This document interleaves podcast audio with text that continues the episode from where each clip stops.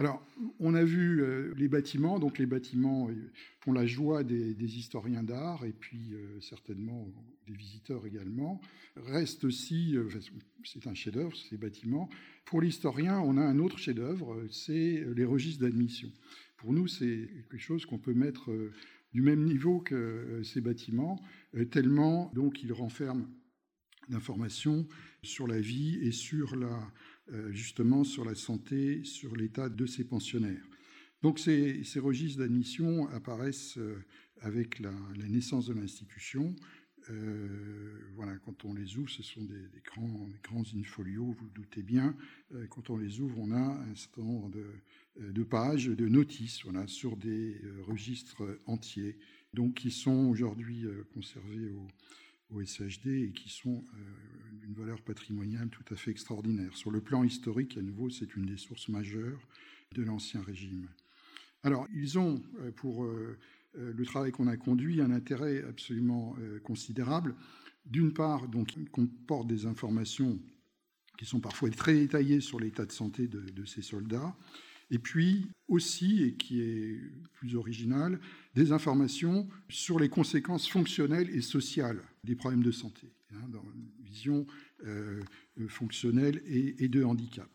Et aussi, il commence donc avec la naissance de l'institution en 1670, avant que les, locaux soient, construits. Il y avait déjà l'institution était déjà en train d'accueillir en pratique les invalides qui viendront bien sûr dès que les locaux auront été achevés. Donc, il commence en 1670, c'est-à-dire, euh, pour les historiens de la santé, un siècle avant les euh, premiers registres euh, de malades, qui sont des registres hospitaliers, et particulièrement le registre d'Édimbourg, qui avait été considéré comme, comme une source absolument exceptionnelle. Donc, les registres des invalides sont d'un siècle antérieur à ces, à ces registres. Alors, on a conduit une étude très, très approfondie de ces registres. Pour la première période de fonctionnement, donc on s'est arrêté en 1791. Vous avez euh, bien sûr euh, la, conscience qu'il se passe des choses euh, fondamentales, il, y a, un avant et un après. Voilà, ça fonctionne à peu près sur l'ancien mode jusqu'en 1791. Après, c'est tout bouleversé. Donc, on s'est limité à cette première période. On a constitué un échantillon représentatif donc en prenant un dixième de l'échantillon, une page sur dix exactement, des registres. Ce qui peut donc dire que à peu près tous les chiffres que je vais vous donner, vous multipliez par 10 et puis vous avez euh, les, effectifs réels euh, de la, de la période, à peu près, hein, bien sûr. Et puis, donc, euh, voilà, ça a porté sur 11 528 sujets, puisque donc une page sur 10 de registre de 1670 à 1791, ça va nous donner 11 528 sujets. Donc, les notices ont fait l'objet d'une étude systématique. Donc, on a euh, constitué une base de données et on a euh, donc saisi les informations. Alors, comment ça se présente? C'est l'intérieur quand on ouvre. toutes, les, toutes les notices sont, sur le même format pendant toute la période hein, qu'on étudie. Vous avez trois colonnes. Euh, et ces, registres enregistrent en, fait la procédure d'admission. Sur la colonne de droite, vous avez, euh, on va, hein, Jean-Baptiste Roudet, âgé de 52 ans, natif euh, d'Auville, diocèse de Coutances, lieutenant de la compagnie du Sieur de Martelly, régiment d'infanterie de la Sarre, où il a servi 30 ans, tant en cette qualité que de sous-lieutenant sergents et de soldats, est très incommodé d'une oppression de poitrine, joint à des douleurs des reins et une goutte sciatique. Le maître, hors de service, porteur d'un ordre, donc de monseigneur voisin, pour être reçu, pourvu qu'il ait les qualités requises, et, catholique. Bon, voilà. Donc ça, c'est euh, ce qui était euh, noté par euh, les scribes ou les secrétaires quand le, sujet se présentait, avec ses certificats de service, de certificats d'état de santé. Donc c'était ce qui était inscrit, et c'était avec ça que les sujets étaient euh, jugés pour être admis ou non admis. Deuxième colonne, hein, sur la colonne du milieu, voilà, il est euh, admis comme officier par ordre de monseigneur voisin, donc euh, voilà, il est admis. certains ne vont pas être admis au bout au départ, les registres mentionnaient beaucoup de non-admis, puis après, les, procédures se sont simplifiées certainement et ils sont quasiment tous admis. Et puis, vous avez la dernière colonne à, gauche, qui est euh, ce qu'il est devenu, ce qui s'est passé. Donc là, il est le 2 avril 1714, il est décédé. Alors voilà, c'était euh, un extrait du 17e registre, de, la date du 12 juin 1712. Lui, il a survécu euh, donc à l'hôtel deux ans. Donc on a construit une base de données qui reprenait euh, les informations qui étaient euh, dans chaque notice. Vous voyez qu'on a vraiment tout tout, euh, tout tout collecté, donc avec une transcription, une extenso et complète du verbatim de l'état de santé. Alors on n'a pas fait le verbatim pour tout, mais on a fait le verbatim pour cette, cette partie-là, et puis donc la partie sur l'admission et ensuite la partie sur le devenir. Alors donc notre, travail et, cette première partie, en tout cas cette première présentation, est, consacrée à la caractérisation de l'état de santé. Dans quel état ils étaient Qu'est-ce qui, expliquait cet état Qu'est-ce qui faisait, qui devait être pris en charge par la monarchie pour leur état Alors on analyse tout d'abord la structuration de ce, de ce discours sur l'état de santé. Donc on a fait une étude approfondie du lexique. Donc on a, comme je vous ai dit, on a saisi tous les textes, donc on a pu les analyser ensuite avec des, logiciels qui sont euh, spécifiques pour euh, quantifier les mots euh, ou les racines des mots, donc et identifier les stéréotypes. Donc c'est une analyse quantitative très très courante hein, pour analyser le discours. Donc on se rend compte qu'on a finalement sur cette notice deux types de registres un registre médical ou de santé dans lequel sont décrites les blessures, des maladies éventuellement, des déficiences, des atteintes de fonction. Quand on dit il est estropié, il est sourd, il a vue faible, bon, c'est une déficience, problème de fonction. Problème d'incapacité, donc limitation d'activité, par exemple ne peut plus monter à cheval, est une activité qu'on ne peut plus faire, donc une incapacité. Et puis la dimension de handicap, la limitation de participation. Voilà, il ne peut plus servir, il est hors d'état de continuer son métier de soldat. Vous avez également des choses qui sont liées à l'âge, à l'usure, aux fatigues, des éléments euh, sur les causes professionnelles, hein, dans leur parcours professionnel, on dirait aujourd'hui, euh, les coups de mousquet, enferrant un cheval, etc. Vous avez les contextes professionnels de survenue. Et puis, donc, voilà, quel endroit, éventuellement, en faisant quoi C'est des militaires, donc, ben, au siège de telle ville ou en poursuivant les ennemis, etc. Et puis, euh, de temps en temps, vous avez l'ancienneté des problèmes. Et puis, à côté de ça, vous avez un registre administratif qui n'est pas inintéressant puisqu'ils sont consignés euh, les lettres de recommandation, les ordres. Il y avait des protégés, bien sûr. Hein, voilà, ça servait beaucoup de connaître, ou que quelqu'un dans la famille connaisse le ministre, l'administrateur des invalides, etc. Donc on avait ces, différents éléments qui étaient présents sur ces notices. Donc vous voyez un registre santé avec euh, une dizaine de concepts différents, et puis encore un registre administratif avec encore quatre autres types de concepts. Donc vous voyez 14 euh, finalement registres ou niveaux de discours euh, différents sur ces notices. Donc quelque chose d'une très très grande euh, richesse. Alors après, donc notre question, c'était comment on exploite ça, comment on rend du sens. Hein. on, extrait vraiment le, le plus d'informations et on, on les analyse avec des, concepts plus modernes. Donc, rester au plus près du texte, évidemment, et négliger aucune partie du, registre du discours. Hein, c'est clair qu'il euh, était hors de question de dire bah, ça, on ne comprend pas, donc on le laisse de côté. Non, c'était vraiment au contraire, si on ne comprenait pas, il fallait comprendre véritablement.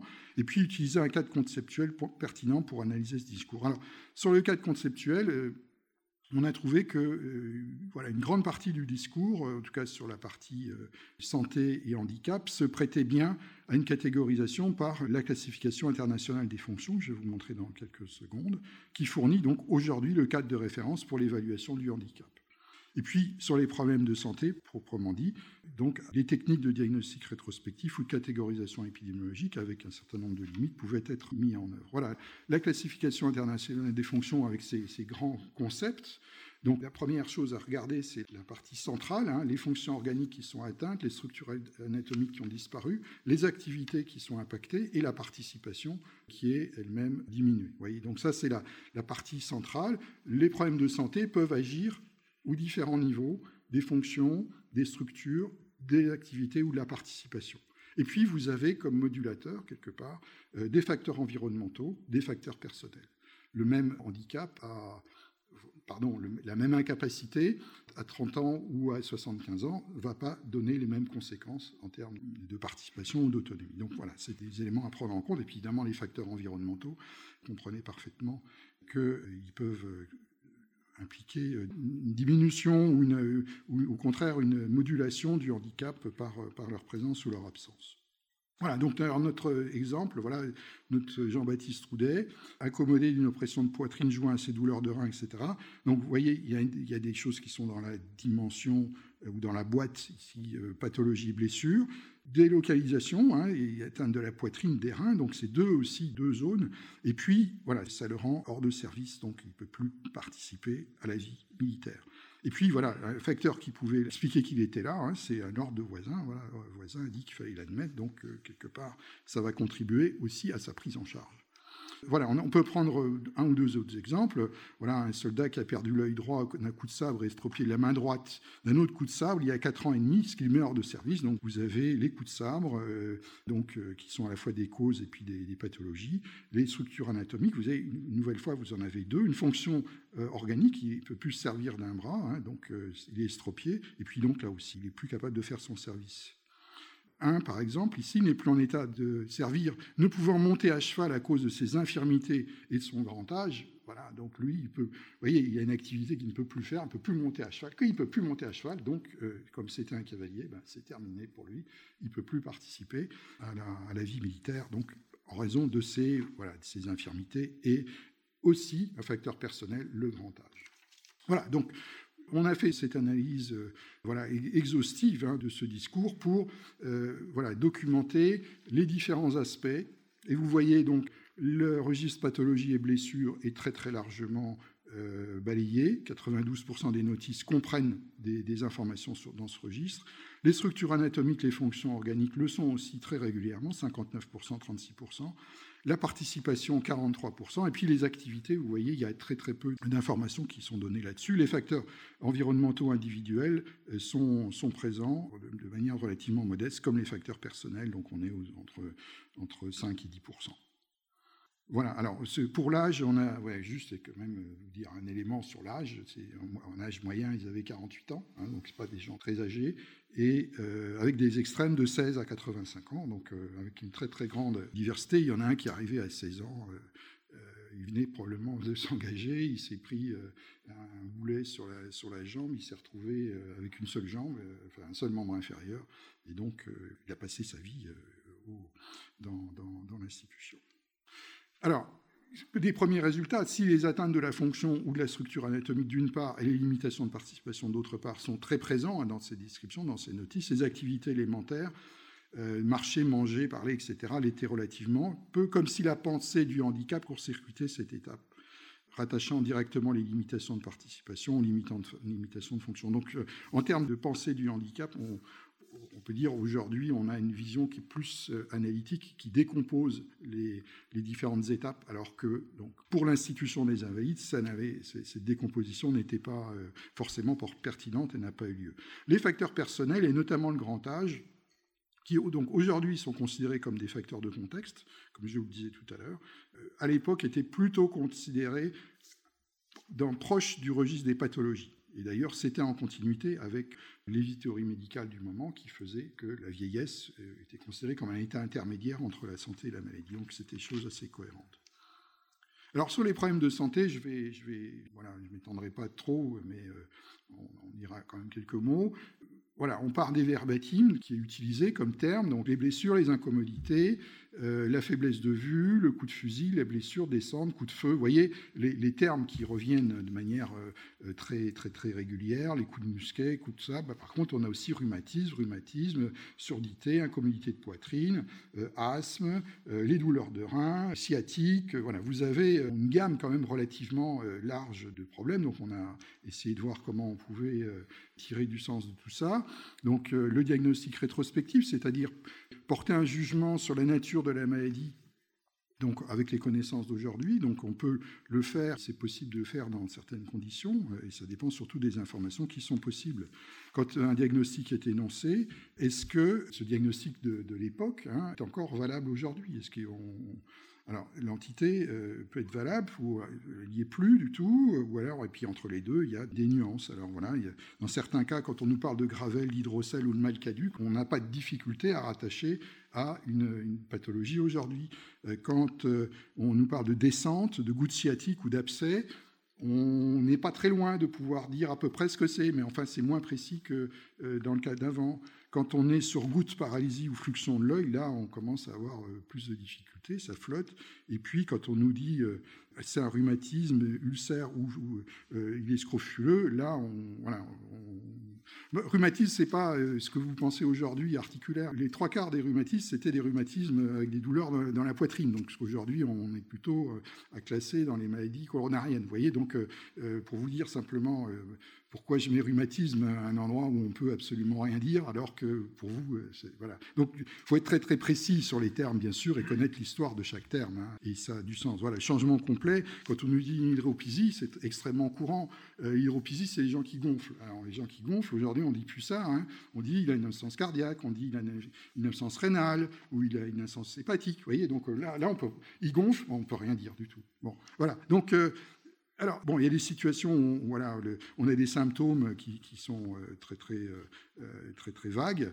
Voilà, l'effort dans le dos, l'atrophie par attaque de nerfs, estomac crevé, on ne peut pas du tout savoir de quoi il s'agissait. Donc, il faut renoncer. Voilà, après, il y a des cas où on doit renoncer, puis des cas où on peut dire quelque chose. Alors, ce qui est quand même formidable par rapport aux autres sources sur lesquelles moi j'ai travaillé, c'est qu'on a beaucoup de blessures et de traumatismes.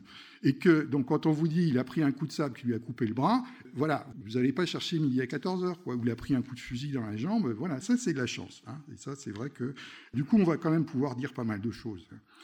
Alors, et puis, voilà, il situations où on n'est pas capable de dire avec une entité nosologique aujourd'hui ce que les sujets présentaient, on peut toujours rattacher à une classe de pathologie ou à une classe d'organes touchés. Et donc ça, c'est ce qu'on fait aujourd'hui en épidémiologie d'ailleurs, c'est dans beaucoup de domaines, on ne va pas aller chercher la maladie très précise, on va dire, voilà, il a une, il a une maladie ostéo-articulaire, il a une maladie euh, pulmonaire, il a une maladie euh, cardiaque, voilà, sans aller préciser euh, beaucoup de choses. Voilà, donc ça, on peut, on peut faire ça et on y arrive euh, voilà, en utilisant les catégories de la, classification internationale des maladies. Donc du coup, je passe pour arriver aux, résultats principaux. On arrive à caractériser l'état pathologique et ses retentissements dans plus de 60% des cas en termes de diagnostic rétrospectif et 85% en termes de catégorisation épidémiologique. Et on arrive à dire voilà, que les pathologies invalidantes de ces militaires qui étaient adressés à l'hôtel étaient évidemment dominées par les traumatismes, hein, c'est plus de 1 sur 2, mais aussi la fréquence des problèmes ophtalmologiques. ils perdaient la vue, ces gens, donc euh, voilà, quand on est aveugle, on peut plus se conduire, on peut plus se, débrouiller seul.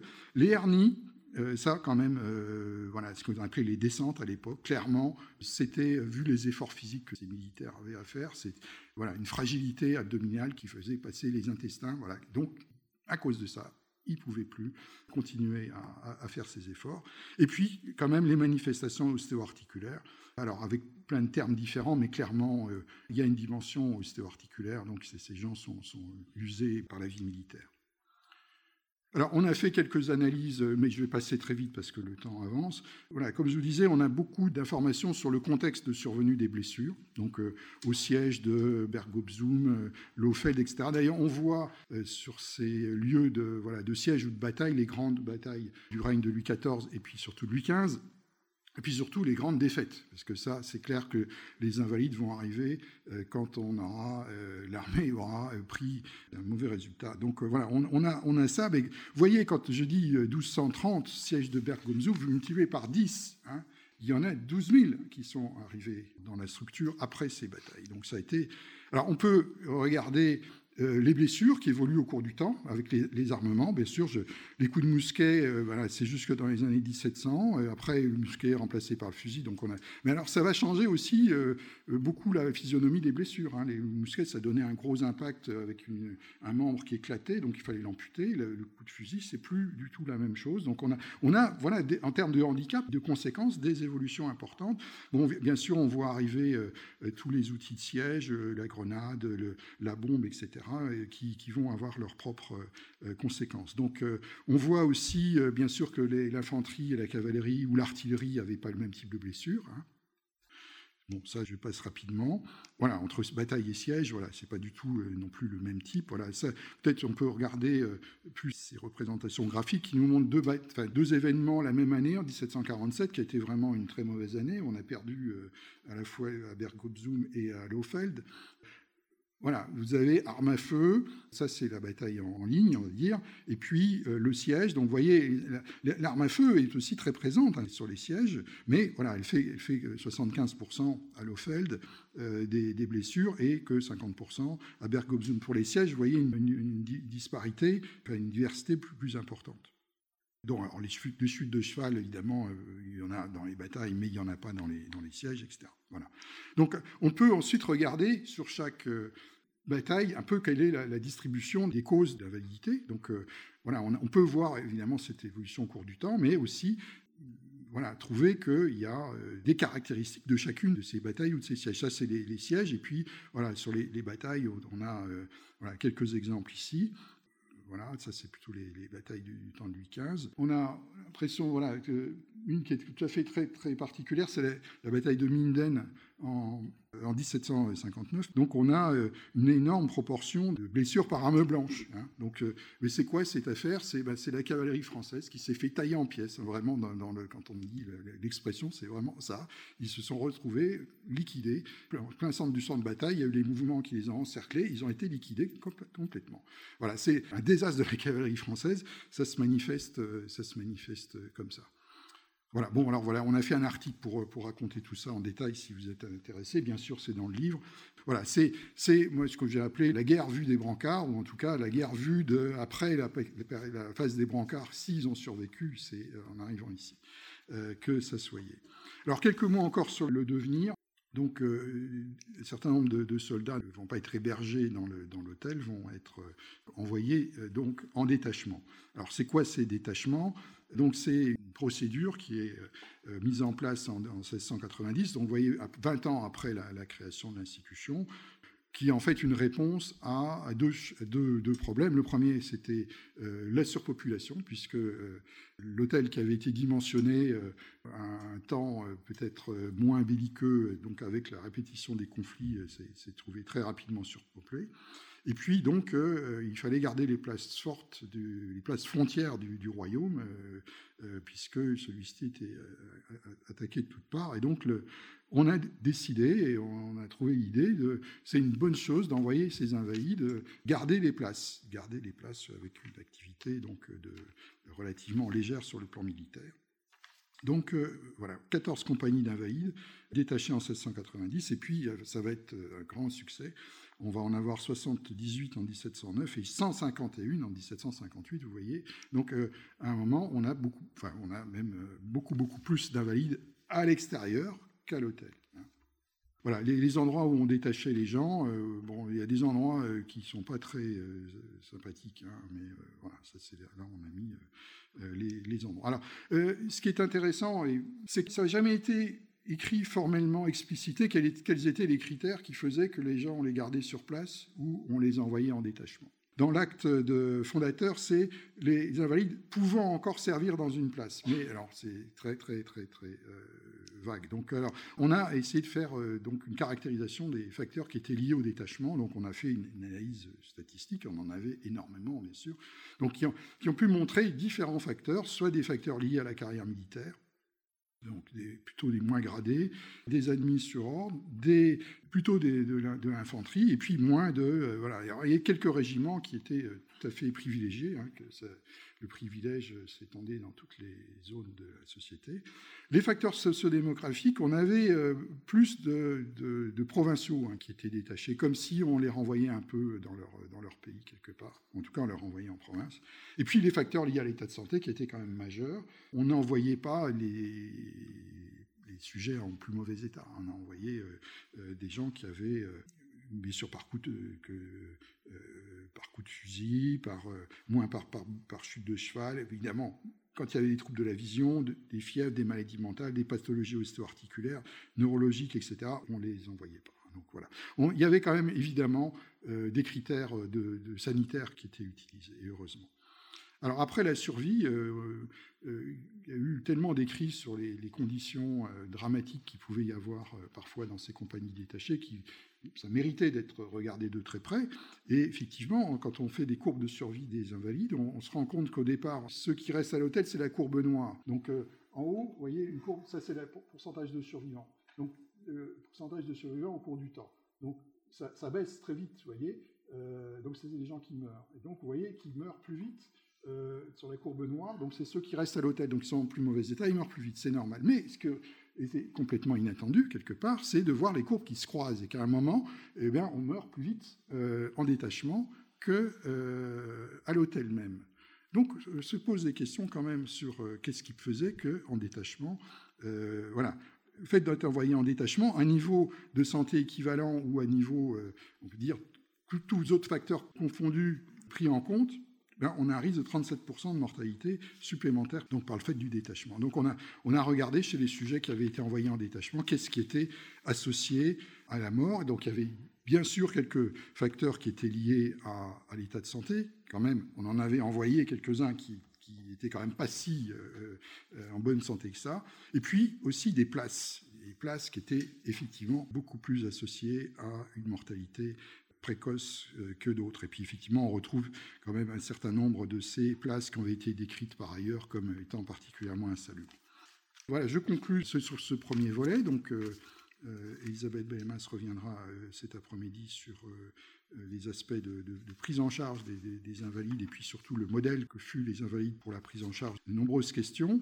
Donc on a pu, grâce à ce, à ce registre, documenter d'une manière tout à fait exceptionnelle l'état de santé de cette, population. Je pense que sous l'Ancien Régime, aucune population, quelle qu'elle soit, euh, n'a pu être décrite avec autant de précision que ces militaires euh, admis euh, ici. On voit qu'il y a une évaluation cumulative des blessures et des maladies. Hein. donc voilà, l'idée, c'était quand même bien avec un problème. Ils arrivent à, à, passer, mais avec deux, trois, quatre, ils n'arrivent vraiment plus. Donc on voit très très bien ces phénomènes. Euh, donc, quelque part, il y a une idée de, quantifier le fardeau que portent les sujets. Hein. Euh, le fardeau traumatique, bien sûr, mais aussi un certain nombre de maladies chroniques euh, qui surviennent chez les sujets, voilà, quand même usés. Le terme est utilisé quand même de manière régulière, et c'est vrai qu'il correspond quand même bien à ce qui semble être, être les conséquences d'une vie quand même très, très, très rude.